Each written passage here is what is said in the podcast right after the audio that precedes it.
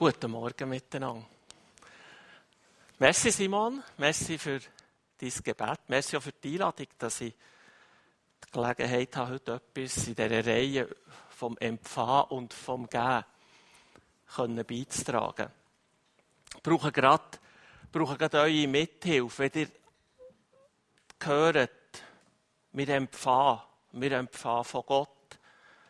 Wir tun auch immer wieder probieren, von dem, was wir empfangen haben, weiterzugeben.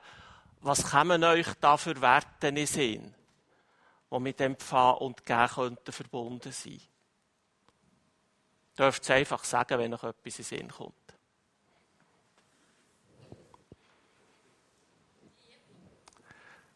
Eine grosse Liebe von Gott, genau. Die Liebe hat ganz viele Facetten.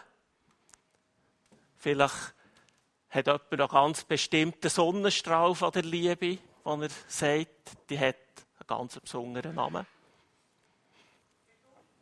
Geduld auch. Genau. Oder, wenn wir jetzt da zusammentragen, ich bin überzeugt, jedes von uns hat so Gedanken, die mit Werten verknüpft sind, die mit Empfangen und Geben verbunden sind. Für, ich wollte euch sagen, was was mich für einen Wert beschäftigt, das ist Grosszügigkeit.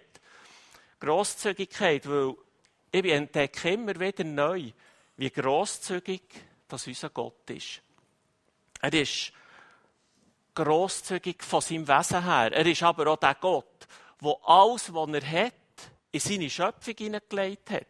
Und er ist so grosszügig, dass er sich selber verschenkt hat. In Jesus.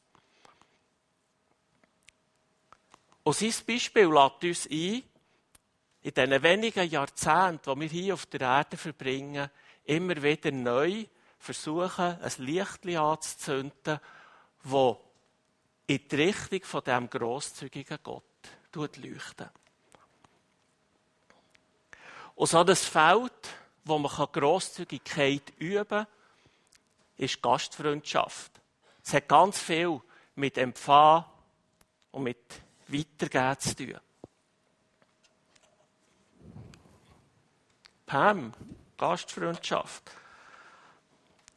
Das Übungsfeld, das wollen wir heute Morgen zusammen ein bisschen beackern. Sind wir uns aber bewusst, wenn es um Empfangen und um Gehen geht,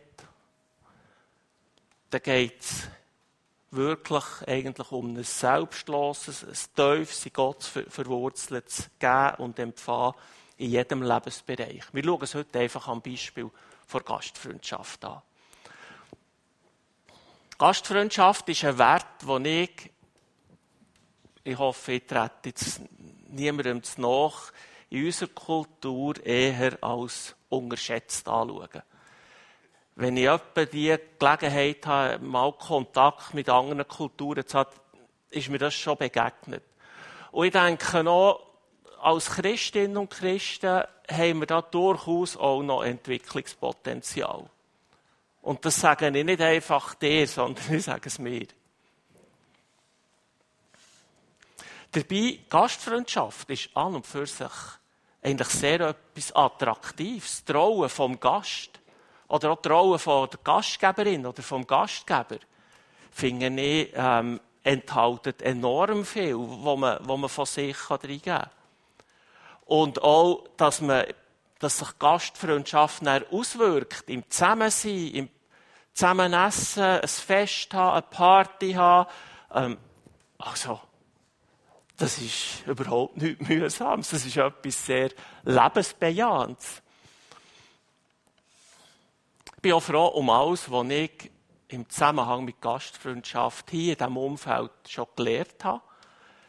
Ich bin dankbar, dass ich schon bei Menschen, die hier sitzen, daheim dürfen sein. Merci für eure Gastfreundschaft. Seid auch gesegnet dafür. Wir haben ja ganz einleitend heute Morgen ein kurzes Video gesehen über Gastfreundschaft. Das hat eine Hochschule gemacht für Tourismuswirtschaft in der Zentralschweiz.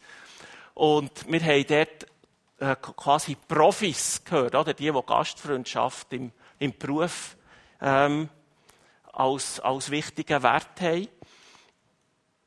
Aber ist noch aufgefallen, dass ganz vieles, was die Leute gesagt haben, dass das für unsere eigene, private Gastfreundschaft ebenso Bedeutung hat. Da hat manche Ton in mir angeklungen, wo ich weiss, das hat auch mit meiner Gastfreundschaft zu tun. Und wir wollen dem noch ein bisschen weiter nachgehen. Ich bringe heute einen Bibeltext mit, wo Jesus redet zum Thema Gastfreundschaft. Wir finden den Text im Lukas-Evangelium, Kapitel 14. Der Jesus ist eingeladen zu einem Festessen bei einem Promi. Und das ist nicht ein Servala Prominente so einer, der es so knapp zu Glanz und Gloria schafft, sondern wirklich ein hochrangiger Pharisäer. Und da kann man sich schon fragen, warum ist auch Jesus bei dem eingeladen gewesen? Äh, bekanntlich sind die Pharisäer nicht gerade die besten Freunde von Jesus gewesen. Das wissen wir nicht so genau. Es könnte sein, dass man sagt, ja, wenn wir ihn einladen, dann sehen wir, was er, was er wieder ähm, Schrägs macht und können ihn dann vielleicht auch verhaften. Und das können wir einfach mal stehen. Er war in diesem Festsaal und hat mal beobachtet, was geht da ab. Hat so ein bisschen gesehen, wie die Gäste reinkommen, hat auch gesehen, was sich tut, wie sich die von Anfang an Plätze suchen und und es da schon erste Reibereien gibt um die besten Plätze. Und ähm, hier vielleicht schon mal eine kurze Zwischenbemerkung. Ähm, da können wir schon eine Lektion lernen. Jesus tut zuerst beobachten und nachher reden. Ich finde, das ist ein gutes Prinzip für das Leben. Umgekehrt kann manchmal sehr schwierig sein wenn wir zuerst reden und dann beobachten, was nicht passiert. Gibt es manchmal schon, dass, man, dass das auch hilfreich sein kann. Aber ich finde es noch hilfreich, zuerst beobachten und nachher reden. Das ist vielleicht auch, weil mir das näher liegt. Aber lassen wir das. Gehen wir mal zum ersten Teil vom Text. Ich lese nach drei Teilen. Jesus redet in jedem Teil eigentlich über, ein, über einen neuen Aspekt von Gastfreundschaft. Wir hören etwas über unseren Drang, über unsere Sehnsucht, dazuzugehören. Wir hören als zweites etwas über das offene Haus und als drittes hören wir etwas über das Fest den Armen. Über diese drei Punkte erfahren wir von Jesus mehr. Er selber redet zu dem.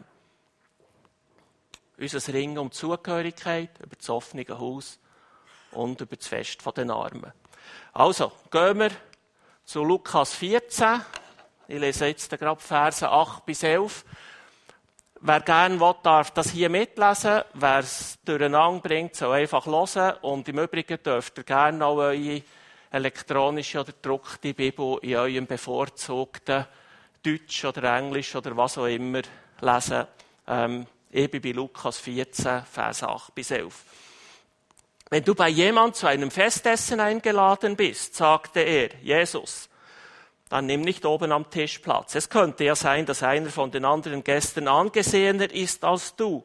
Der Gastgeber, der euch beide, dich und ihn eingeladen hat, müsste dann kommen und zu dir sagen, mach ihm bitte Platz. Und dir bliebe nichts anderes übrig, als dich beschämt ganz unten hinzusetzen. Nein, nimm ganz unten Platz, wenn du eingeladen bist.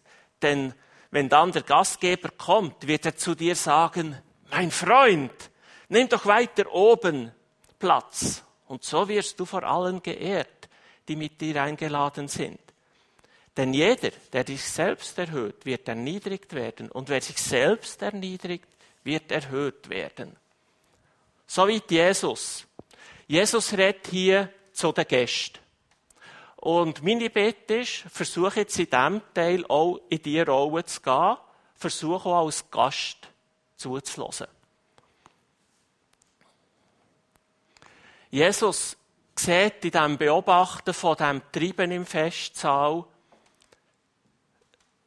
was dahinter steckt. Er sieht, dass wir darum ringen, den besten Platz zu bekommen. Ein nicht so bekannter Schriftsteller hat mal gesagt, jeder Mensch ist eine Insel, die sich nach Vereinigung mit dem Festland sehnt. das drückt das aus. Unsere Sehnsucht, unser Ringen darum, dazuzugehören. Das hat Gott in uns als Schöpfer hineingelegt. Wir sind Beziehungswesen und er hat das, er hat das in uns da. Wir leben das sehr unterschiedlich aus, jedes einzelne von uns. Aber es steckt in allen von uns, dass wir nach Zugehörigkeit suchen. Jeder Gast möchte den besten Platz haben. Gut, hier in der Schweiz wäre es natürlich nur ein guter Platz, nicht der beste. Oder gerade nicht der hinter der Säule. Aber der gleich nicht eben der schlechteste. Und das mit der Sitzordnung kommt uns vielleicht gerade ein bisschen komisch vor. Aus einer ganz anderen Zeit. Ist das wirklich so? Überleg mal, so, ist das immer so frei, wo das du herhockst? Wir haben zum Beispiel Hochzeitsessen. Ja, gibt es also sehr oft Sitzordnungen. Sind wir uns einig? Oder wenn wir zu Besuch sind, in der Regel überlassen wir es dem Gastgeber, uns zu sagen, wo wir hocken sollen. Natürlich sagen die meisten, hocken, wo du willst, was dir gefällt. Aber wir wollen, wir wollen nicht einfach vielleicht auf einen Lieblingsstuhl vom Gastgeber hocken, einfach so. Einmal dann, wenn wir uns noch nicht so gut kennen. Und wenn wir uns dann kennen, dann hat sich meistens schon eine Gewohnheit herausgebildet. Weil wir sind ja dort ziemlich Gewohnheitstier. Also auch so, wie wir heute hocken, oder? Sag nicht, du hockst heute das erste Mal auf dem Platz, wo du sitzt.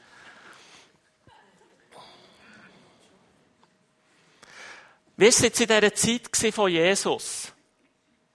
Der Gastgeber ist auf einem Ehrenplatz gehockt. Und Gäste sind, ähm, je nach Nähe vor Beziehung, die sie zum Gastgeber waren, haben sie können hocken.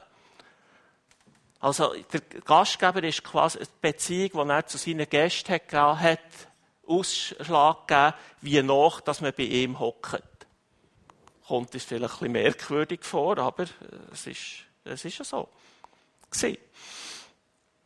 Und das ist natürlich nicht ganz einfach wenn man nicht gekommen ist und, und sich schon mal einen Platz hat gesucht, hat man diplomatisch ein bisschen geschickt müssen sein vielleicht eben irgendwo sich richtig einschätzen, ja, ich könnte etwa da hocken, oder ja, nein, gescheiter doch eine Reihe weiter hinter.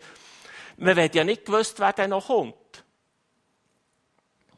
Ob der, der, wo man sowieso weiss, es ist der Busenfreund vom Gastgeber, ob der, der kommt, oder ob der heute jetzt nicht da ist. Also nicht ganz ohne gewesen. Und das ist so eine gesellschaftliche Regel gewesen die haben die Gäste, die dort an diesem Fest sie kennt. Und Jesus hat die natürlich auch kennt. Und er bezieht sich auf die Regeln, für ihn ein wichtiges Prinzip aus dem Reich von Gott zu erklären.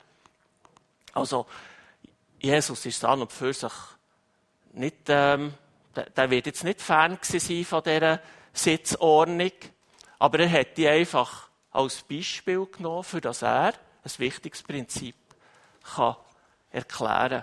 Nämlich das, was im Vers 11 heißt.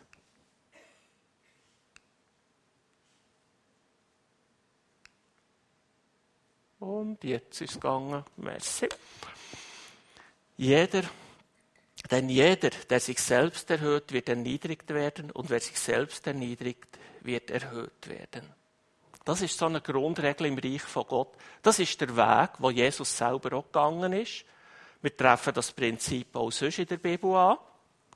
Und dummerweise steht es in einem Widerspruch zu der Kultur, die damals geherrscht hat. Es steht dummerweise im Widerspruch zur Kultur, wie sie heute herrscht. Oder ist es, ist es nicht bei uns wirklich eben zwischendurch auch sehr umgekehrt? Und Jesus sagt, das ist eigentlich eine Katastrophe.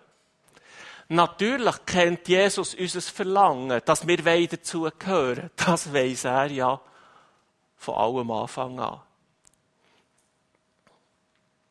Wir wollen alle dazugehören. Wir wollen alle geliebt werden. Wir suchen Zustimmung.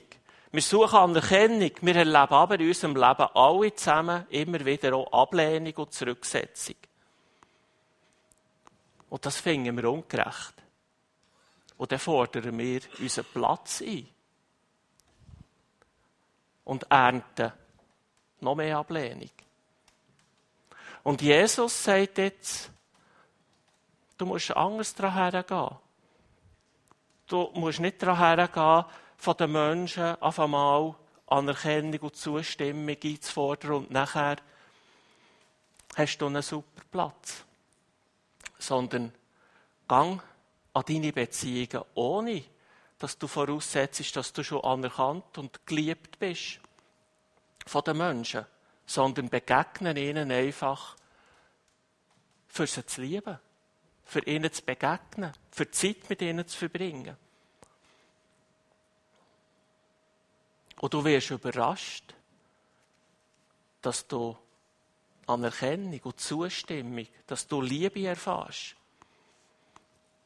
Jesus tut einiges mehr, nicht einfach äh, das herrschende Gesellschaftssystem wegfegen durch eine Revolution, sondern er bringt das, was ihm wichtig ist, über einzelne Menschen unter die Leute.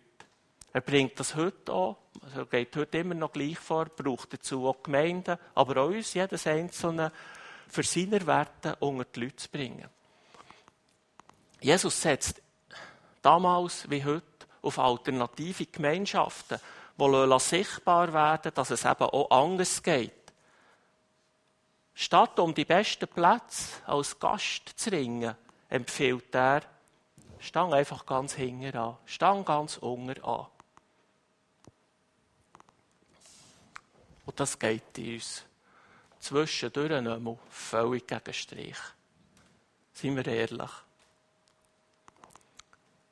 Und es wirft dann die Frage auf, woher nehmen wir denn unsere Bedeutung, unser, unser Ringen darum, dazu zu gehören.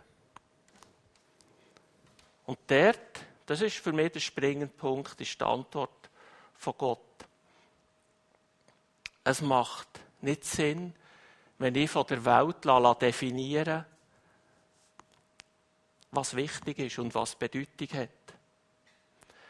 Das kommt oft falsch raus. Was wichtig und was bedeutend ist, muss ich mir von Gott sagen, muss ich mir von ihm zeigen. Du bist nicht bedeutend, weil jemand das gesagt hat.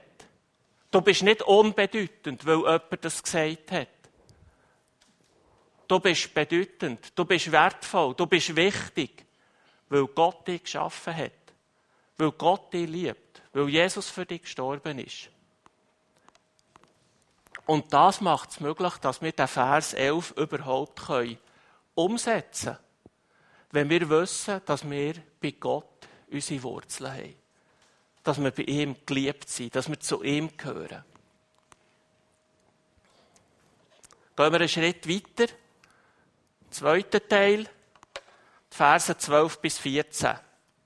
Dann wandte sich Jesus zu dem, der ihn eingeladen hatte und sagte, wenn du Gäste einladen willst, ob zu einer einfachen Mahlzeit oder zu einem großen Essen, dann lade dazu nicht nur deine Freunde, deine Brüder, sonstige Verwandte oder reiche Nachbarn ein. Sie würden dich wieder einladen und das wäre dann deine ganze Belohnung. Nein, lade Arme, Behinderte, Gelähmte und Blinde ein, wenn du ein Essen gibst. Dann bist du glücklich zu preisen, denn sie können es dir nicht vergelten. Dafür wird es dir bei der Auferstehung der Gerechten vergolten werden. In diesen Versen redet jetzt Jesus zum Gastgeber.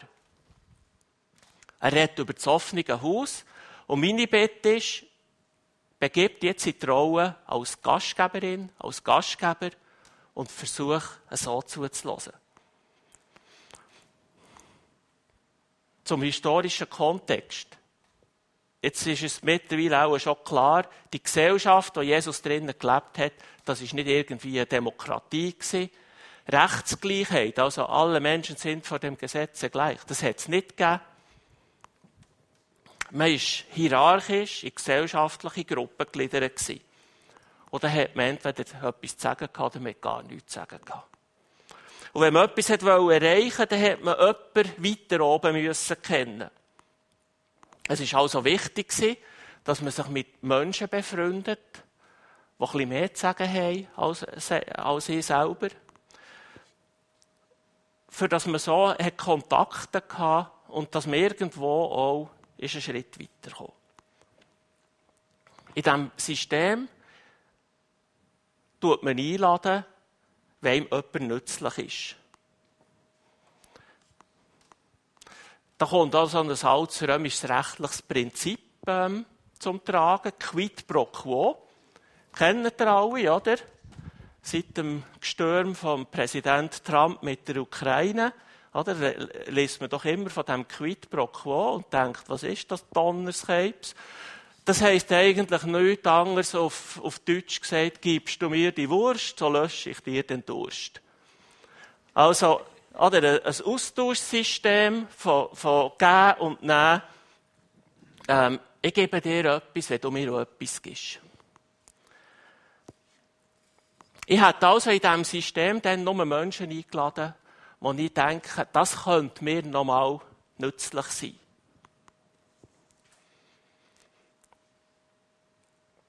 Ist es heute völlig anders? Sind wir da völlig ähm, klar unterwegs? Und wir verhalten uns nie so, dass wir uns überlegen, was könnte für mich von Vorteil sein. Ich glaube, schlagen wir uns an unsere Brust und sagen, da sind wir in diesem Kapitel auch noch krank. Da müssen wir auch noch dazu lernen. Auch wir haben es gern, wenn wir mit den richtigen Leuten Kontakt haben, wo uns irgendwie helfen können. Die Likes in den sozialen Medien sind für viele Menschen heute sehr wichtig.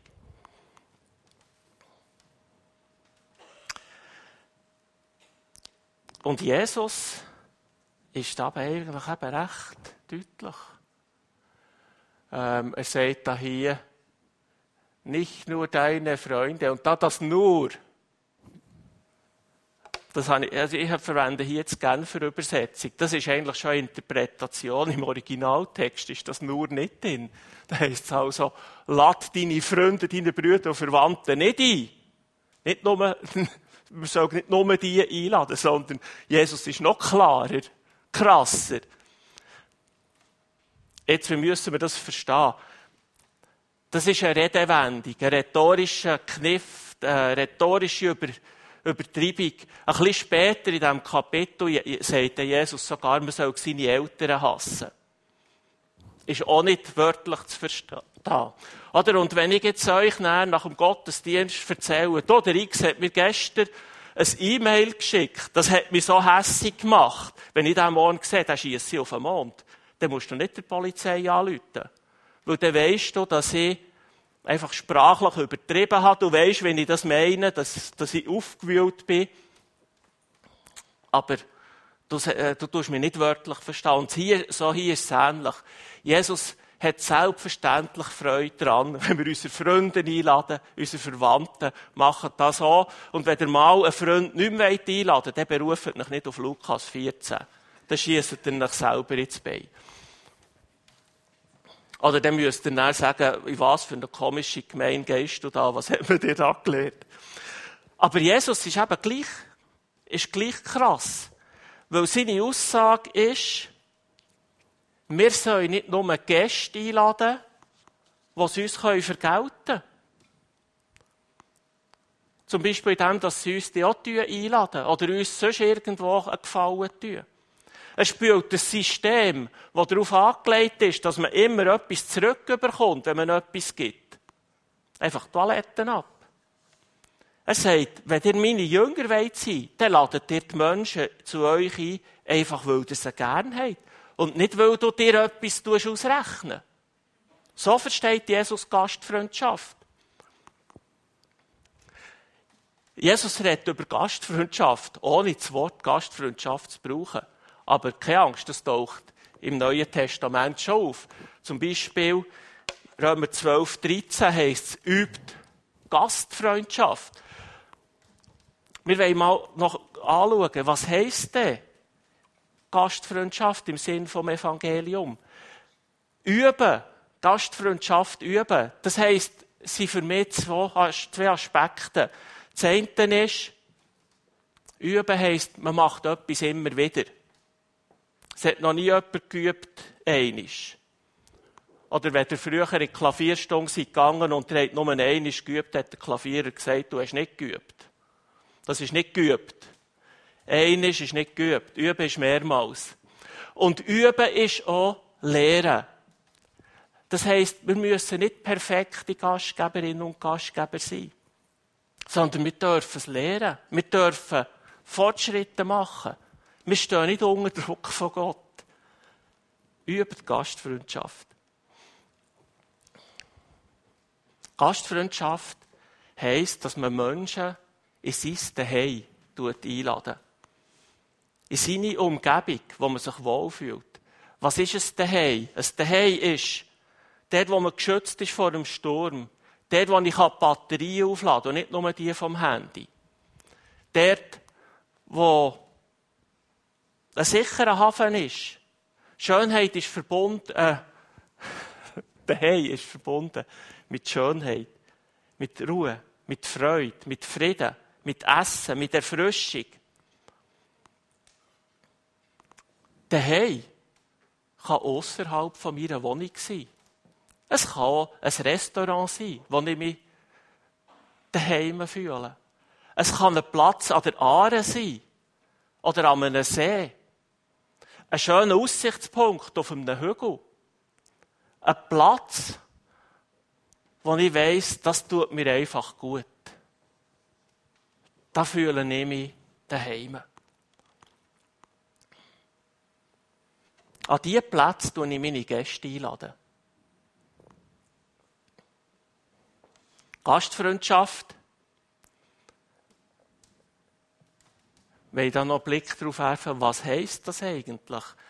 Das griechische Wort, das im neutestamentlichen Urtext verwendet wird, ist Philoxenia. Wir kennen das Gegenteil, wir kennen Xenophobie, das ist der Fremdenhass. Philoxenia heisst Gastfreundschaft. Und das heisst nichts anderes als Fremdenliebe. Gastfreundschaft heisst Fremdenliebe.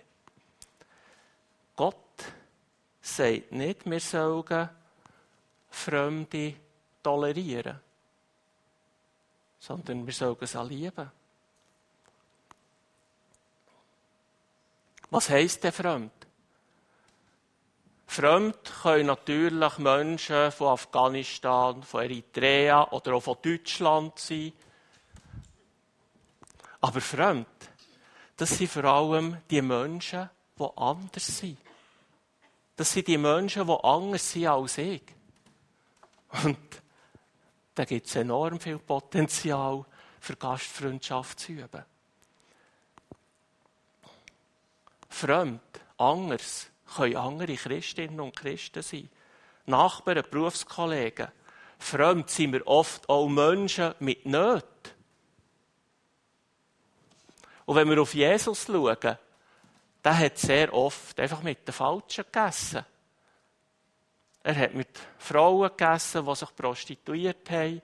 Er hat mit Geldeintreibern gegessen, die beschissen haben.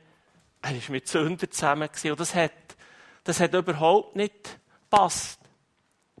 Aber die waren einfach krass anders als er. Und er hat sich diesen fremden Menschen angenommen. Für Gott sind wir alle auf eine Art zuerst Fremde. So, so gern das ist, einfach in unserer Sündhaftigkeit sind wir ihm fremd.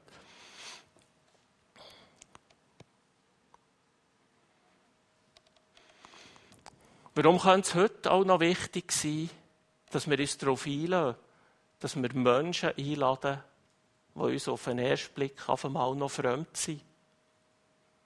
Meine Beobachtung ist, dass Menschen nicht durch das Reden zum Glauben kommen, sondern durch dass sie geliebt werden.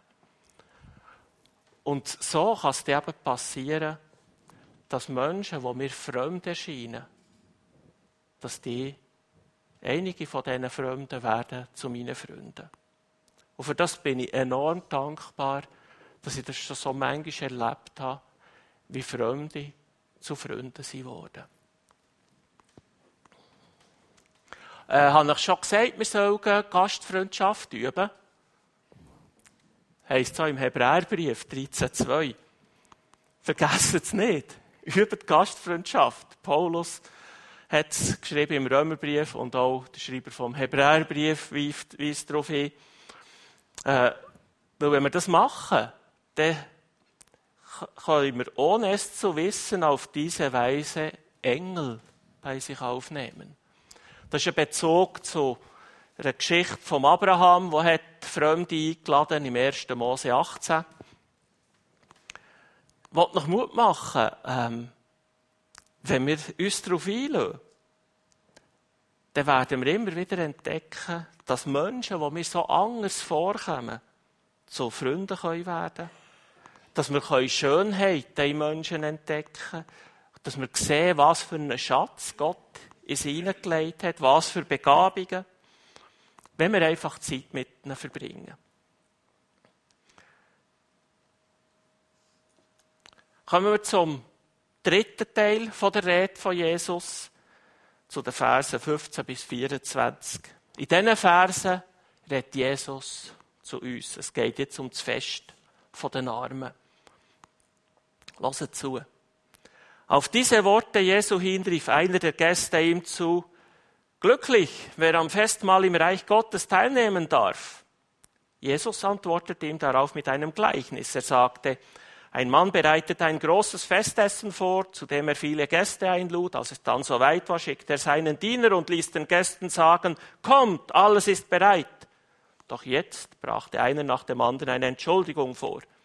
Der erste sagte, ich habe einen Acker gekauft und muss unbedingt hingehen und ihn besichtigen. Bitte entschuldige mich. Ein anderer sagte, ich habe fünf Ochsengespanne gekauft und gehe sie mir jetzt genauer ansehen. Bitte entschuldige mich. Und ein dritter sagte, ich habe eben erst geheiratet, darum kann ich nicht kommen. Der Diener kam zu seinem Herr und berichtete ihm das alles. Da wurde der Herr zornig und befahl ihm, geh schnell auf die Straßen und Gassen der Stadt und hol die Armen, die Behinderten, die Blinden und die Gelähmten herbei. Bald darauf meldete der Diener, Herr, was du befohlen hast, ist ausgeführt, aber es ist noch mehr Platz vorhanden. Da befahl ihm der Herr, geh auf die Feldwege und an die Zäune und dränge alle, die du dort findest, zu kommen, damit mein Haus voll wird. Denn eines sage ich euch, von jenen Leuten, die ursprünglich eingeladen waren, wird keiner etwas von meinem Festessen bekommen. Jesus lässt sich von einem Gast ansprechen und zeigt jetzt den grösseren Zusammenhang. Jetzt stellt die Gastfreundschaft in Zusammenhang mit der Geschichte, die Gott mit uns Menschen hat. Er stellt sie in Zusammenhang mit dem, was noch wird kommen. Vers 15, der redet vom ultimativen, ähm, vom ultimativen Festmahl. Am Ende der Zeit, wenn Gott die Erneuerung der Welt abschließt und das Leiden definitiv verschwindet, dann deckt Gott den Tisch, dann lädt er zum Fest ein. Könnt ihr nachlesen in Offenbarung 19. Der Gastgeber hier in diesem Text ist natürlich Gott, der Mann ist Gott. Und der lädt die Menschen ein und die Menschen wollen nicht kommen. Wer will nicht kommen? Die Erfolgreichen, die Glücklichen, die, die gerade einen Acher gekauft haben, die, die gerade geheiratet haben die sind beschäftigt, die haben nicht Zeit für Gott. Wer kommt denn? Gott sagt seinem Diener, hol die Armen, die Behinderten, die Blinden, die Gelähmten. Und der sagt er, gang sie holen. Nicht gang sie einladen. Warum mich? Das sind die Menschen, die eine Einladung ja gar nicht könnten annehmen, weil sie könnten sie nicht erwidern im damaligen System. Es sind Menschen, die keine Felder haben, die keine Ochsen haben, die nicht geheiratet sind. Der Diener soll es einfach bringen und sagen, kommt. Das sind die Menschen, wo Jesus in der Bergpredigt von sagt, Matthäus 5,3 im Sinn vom guten alten Martin Luther, Selig sind, die da geistlich arm sind, denn ihrer ist das Himmelreich. Zum Festmahl bei Gott sind die Armen im Geist eingeladen. Gott trifft sich mit ihnen. Kleine Zwischenbemerkung, für das es klar ist, es ist nicht die Mittelklasse im Geist, die das Reich Gottes überkommt. Die Mittelklasse im Geist, die sagt, ja, Gott, ja, stimmt, ja, ich bin nicht perfekt. Aber der Schlechteste bin ich auch nicht. Das geht drüber. Klar, ich muss schon noch am einen oder anderen arbeiten. Ja, und hier und da brauche ich ein bisschen Hilfe. Aber eigentlich, ja, mein Leben habe ich noch recht gut im Griff. Da ist einfach noch viel Stolz rum. Die Armen im Geist, das sind die, die vor Gott stehen und sagen, Herr, ich habe Schlechtes gemacht. Ja, ich habe Gutes gemacht, aber mit einer falschen Motivation. Ich bin vollständig auf deine Gnade und Barmherzigkeit angewiesen. Die Armen im Geist, das sind die, die sagen, ich brauche dich, Gott. Kommen wir zum Schluss. Die Band darf sich auch wieder parat machen. Jesus hat die absolute Zugehörigkeit in der Gemeinschaft mit seinem Vater und dem Heiligen Geist kennt. Er hat das Beste daheim gehabt, was es je hat gegeben. Und das daheim hat er aufgegeben. Er ist auf die Erde gekommen, nicht als Besitzer von Ochsen oder von Feldern. Er ist auch nicht auf die Erde gekommen als verheirateter Mann. Er ist gekommen als der ohne daheim. Matthäus 28 heisst es, die Füchse haben ihren Bau und die Vögel ihre Nester, aber der Menschensohn, Jesus, hat keinen Ort, wo er sich ausruhen kann. Er ist in einem Stall geboren worden, in einen Krüpfen gelegt worden. Außerhalb der Stadt ist er gekreuzigt worden. Gelebt hat er in den Straßen und auf den Feldern. Er hat für unsere Sünden gezahlt. Gastfreundschaft hat ihn sein Leben gekostet. Wir können an den Tisch von Gott kommen, weil Jesus ist rausgeworfen wurde.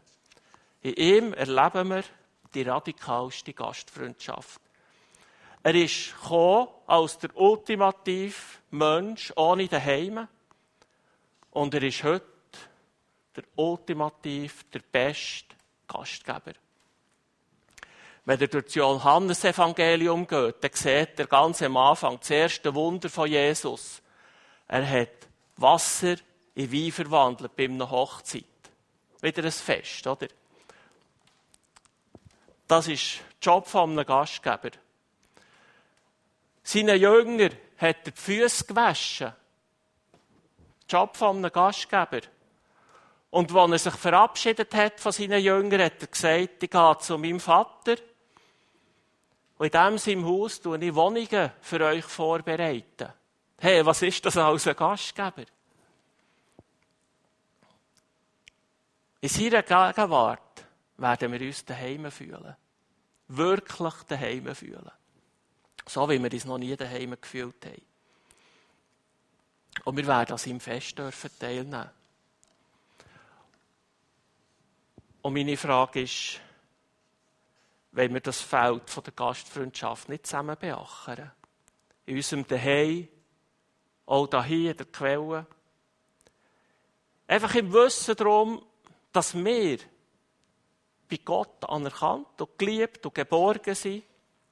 Dass wir nicht müssen um unseren Platz drängeln und dass wir darum ganz entspannt Gastfreundschaft üben Menschen einladen, Zeit verbringen, sie erleben, was Gott für uns gemacht hat, ihnen von unserer Bedürftigkeit erzählen. Und meine Garantie ist, du wirst einigen Engeln begegnen.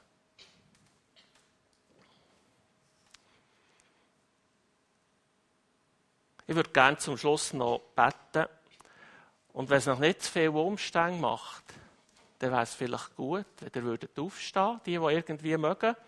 Weil es ist immer auch ein, ein Bekenntnis von, ich will mich in Bewegung setzen vor Gott. Herr Jesus, du forderst uns mit deinem Reden raus. Du tust es nicht nur unterhalten, sondern es ist bemerkenswert, wie du, wie du immer wieder tief gehst und wie du immer wieder unsere Herzen berührst. Du hast vorgelebt, wie es könnte gehen. Und ich danke dir für das, was du für uns gemacht hast. Herr, ich bitte dich, mach uns zu Menschen, die deine Wege beschreiten. Herr, mach uns zu einer Gemeinschaft, die deine Wege beschreitet. Schenke uns Gelassenheit und Zuversicht, wie alles in uns danach ruft, den besten Platz müssen zu bekommen. Schenke uns Mut und schenke uns ermutigende Erfahrungen, wenn wir uns das Daheim und unsere Gemeinde auftun. Und Herr, bitte, lass unsere Freude wachsen, wenn wir an den Moment denken, in dem du uns wirst den Tisch decken und mit uns wirst feiern. Das wird gewaltig werden, Jesus. Amen.